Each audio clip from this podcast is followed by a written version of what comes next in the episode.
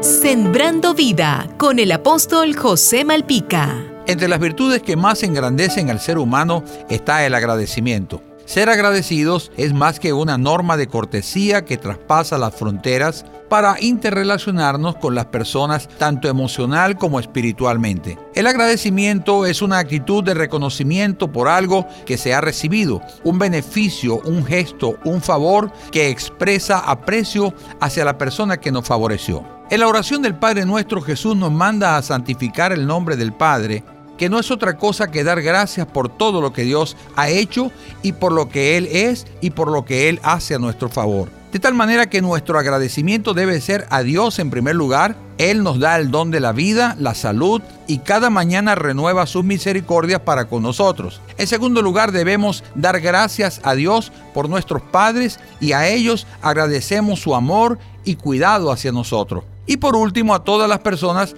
con las que nos relacionamos. Quizás usted no se ha dado cuenta, pero dicen las estadísticas que cada día damos más de 20 veces las gracias. Las damos cara a cara, por teléfono, por correo electrónico, con mensajes de texto. Muchas veces lo hacemos de forma automática y sin percatarnos. Los estudios han encontrado que la espiritualidad es capaz de mejorar la capacidad de una persona para estar agradecida y por tanto aquellos que practican una vida cristiana son más propensos a ser agradecidos porque han aprendido a ver la mano de Dios en todas las áreas de su vida.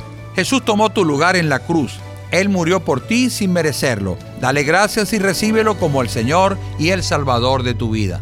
Jesús te dice, no te dejaré ni te desampararé. Sembrando vida con el apóstol José Malpica.